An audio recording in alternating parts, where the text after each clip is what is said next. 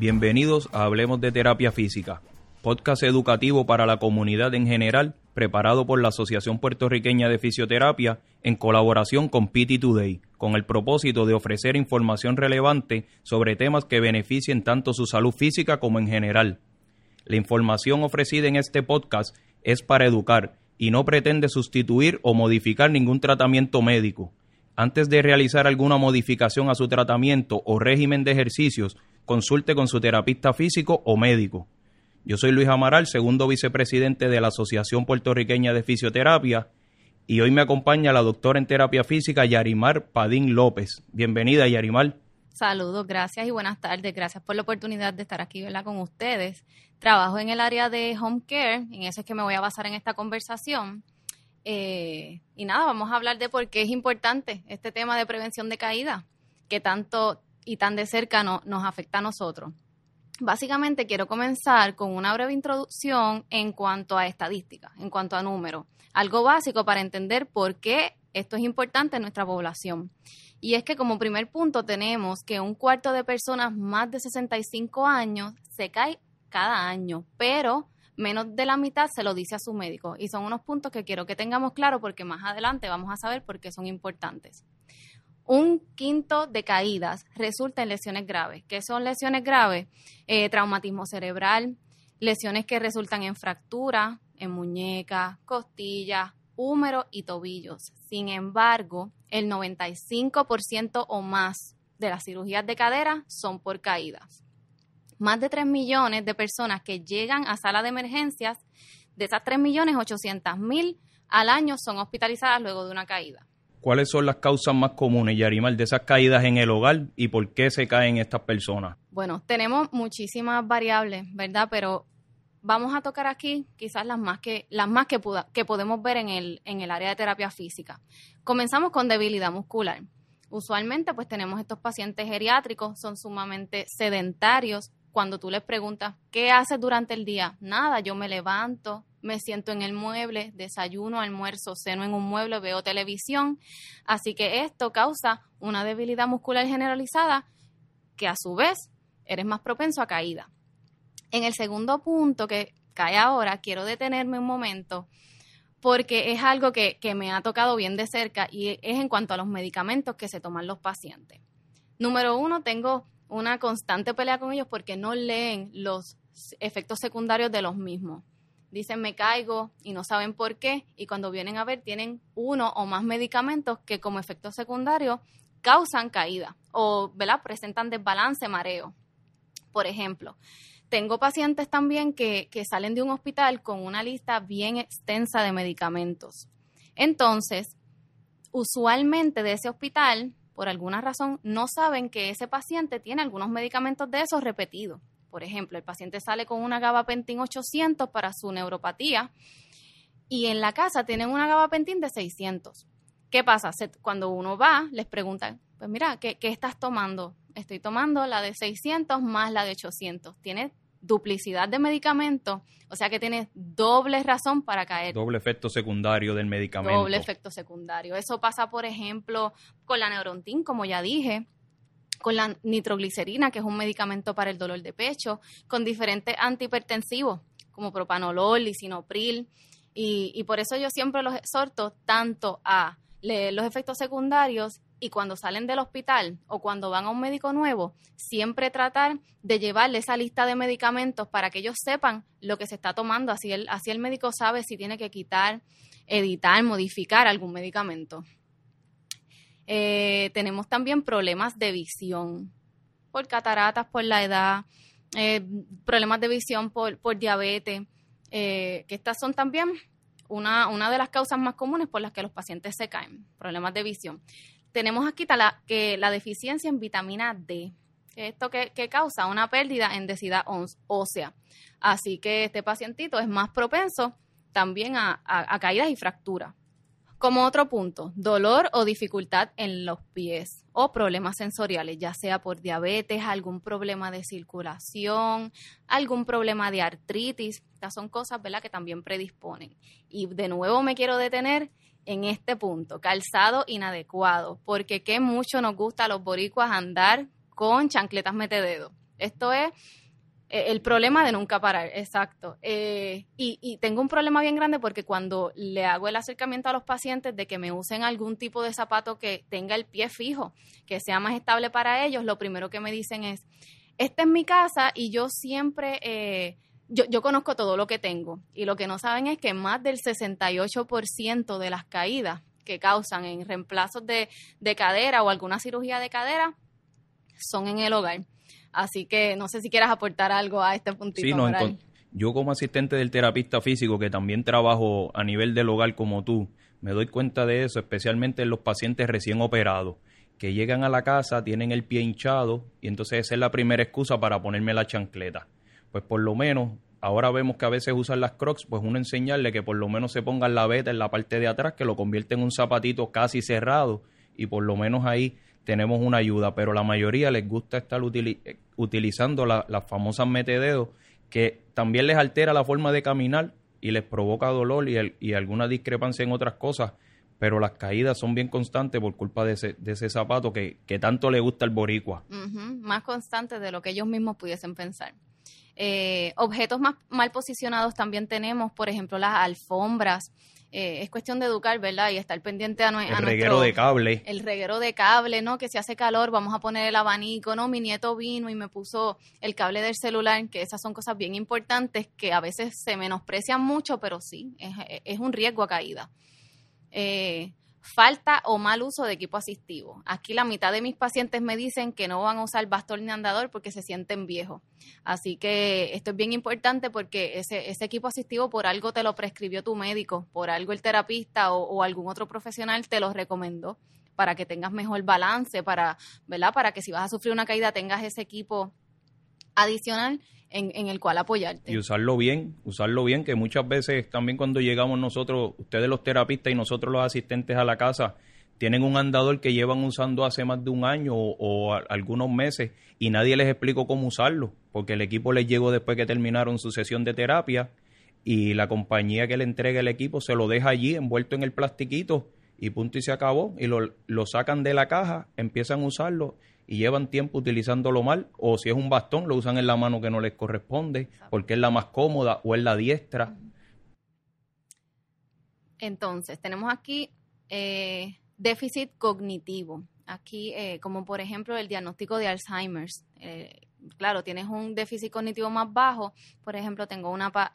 he visto pacientes, pero la última que vi hace menos de un mes, esta pacientita caminaba con dificultad. La cuidadora le deja las barandas de la cama abajo y la paciente se pone de pie y se cae porque tiene el diagnóstico de Alzheimer's. Entonces, pues con estos pacientes hay que tener un extra cuidado, un, extra chequeo, como yo digo, un double screening, eh, ¿verdad? Porque no tienen una condición que, los limita a, diferentes cosas y, y caen en un rango de riesgo a caída bien alto.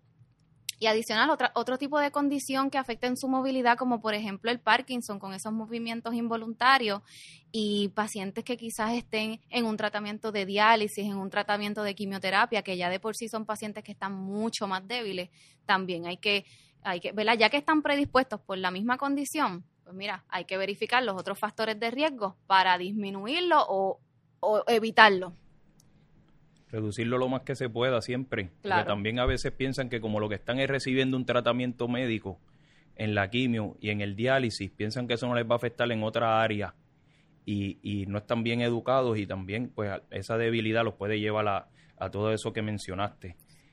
Eh, te pregunto, ¿cómo una persona puede saber si está en un alto riesgo de sufrir caída? Bueno, nosotros, ¿verdad? Como terapistas físicos tenemos diferentes pruebas especializadas para determinar riesgo a caída, entre otras.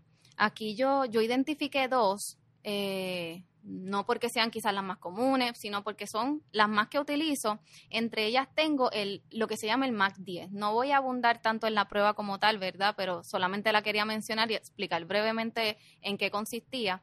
La MAC 10 es una herramienta que se realiza más en base a la entrevista. Esto tiene diferentes renglones y diferentes gradaciones. Por ejemplo, tiene, por ejemplo, siete, siete espacios. Tiene el espacio de estatus cognitivo, dolor, ambiente, movilidad general, problemas visuales y caídas previas. Vamos a tomar rapidito el que es de ambiente. Eso tiene diferentes gradaciones, entonces ahí lo que pregunta es, ¿el ambiente de la casa es seguro? ¿Paciente tiene poca luz? ¿Tiene, por ejemplo, mascotas que, que predispongan a caídas de ese paciente? Pues eso tiene un número. Cuatro puntos o más es que ese paciente está riesgo a caída. Por otro lado, también tenemos la prueba que se llama Time Up and Go. Esta prueba es una que se realiza más visualmente, a diferencia de la otra. Eh, cabe mencionar que no solamente se utiliza para, ¿verdad? Como, como prueba de discernimiento para riesgo de sufrir una caída, sino que también uno puede ver fuerza muscular, puedes evaluar las transferencias, cadencia de ese paciente, deambulación, el largo del paso, el balance, tropiezos del paciente, si utiliza el equipo adecuadamente. Se supone que esta prueba tú dejes al paciente que camine como si tú no estuvieses ahí mirándolo, como si tú no estuvieses evaluándolo, con el equipo como él lo use, sin corregirlo, aunque lo use mal. Entonces ese paciente se para de una silla, camina una distancia, da una vuelta y vuelve y se sienta. En este periodo el terapista debe estar tomando eh, un tiempo. Si el paciente dura más de 12 segundos, en, en, lo que se para y vuelve y se sienta, esto es un riesgo a caída. ¿Está bien? Así que estos son dos pruebas diferentes que podemos utilizar en nuestra evaluación para ¿verdad? Ser, más certero en este riesgo a sufrir una caída. Adicional a esto, según diferente evidencia científica, también estamos bien predispuestas las mujeres, edad más de 80 años, con un estatus cognitivo bajo y caídas previas eh, hace menos de seis meses. Yarimal, ¿y cuáles son las complicaciones más frecuentes luego de una caída en los adultos mayores? Bueno, pues esto básicamente es un ciclo de nunca acabarse. Vamos a hablar aquí quizás un poquito de esas personas que no sufren fracturas cuando se caen ni sufren traumatismo cerebral como estábamos hablando al principio. Pero ¿qué pasa? En la casa dejan de caminar, empiezan, no, no voy a caminar afuera porque mi hija me lo tiene prohibido dejan de caminar afuera y disminuyen considerablemente sus actividades del diario. Empiezan a dejar de hacer diferentes actividades por miedo a caerse. ¿Eso qué causa? Pues que ese paciente sea más sedentario, así que sigue siendo un ciclo, eres más sedentario, te pones más débil, aumenta el riesgo a caída y así sucesivamente. Y usualmente el tipo de paciente que se cae era, era independiente en todas sus actividades, entonces requiere ahora un cuidado diestro que o es o es dependiente total o requiere asistencia en todas sus actividades y qué es lo que pasa, que quizás puedes tener un paciente con alguna otra condición, un paciente que esté deprimido, un paciente con diferentes cambios cognitivos, que de momento me diga, a veces me dicen, mira, él se cayó y después de ahí él no es el mismo, cambió su estatus cognitivo. Así que por eso es que es importante, al principio estaba mencionando que muchos pacientes ni se lo dicen a su médico. Esto es bien importante tener esa comunicación para que el médico o algún otro profesional pueda ayudarte en esa área y reducir eso, eso, esas predisposiciones que tienen a caerse. Y que también si no se lo mencionan ni al médico, ni tampoco un familiar, ¿quién le va, quién le va a ayudar? ¿O quién le va a buscar ese recurso que le pueda ofrecer a lo mejor algún tratamiento, como mencionaste, en, algún área para trabajar esa debilidad, ese balance? Y, y el quedarse sedentario, eso es lo que le va a traer, como tú dices, seguir repitiendo, repitiendo lo mismo todo el tiempo. Yarimal, ¿y otras recomendaciones para reducir el riesgo de caídas en el hogar que no nos hayan mencionado anteriormente?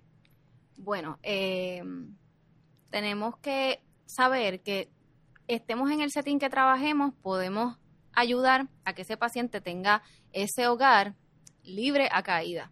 Por ejemplo, si trabajas en el setting de hospital, en el setting de rehabilitación o el de home care, eh, le puedes ir preguntando al paciente, aunque no estés en la misma casa, mira, eh, que, cómo es tu baño, tiene, tienes ducha, tienes bañera, tienes barra.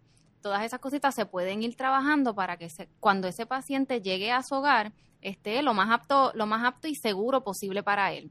Así que yo voy a hablar de lo que yo hago cuando, cuando usualmente hago mi evaluación. Voy directo al baño. Trato de hacer diferentes recomendaciones, eh, barras de seguridad, dónde conseguirlas si es que el plan no se las aprueba. Eh, a, la altura que se debe, ¿verdad?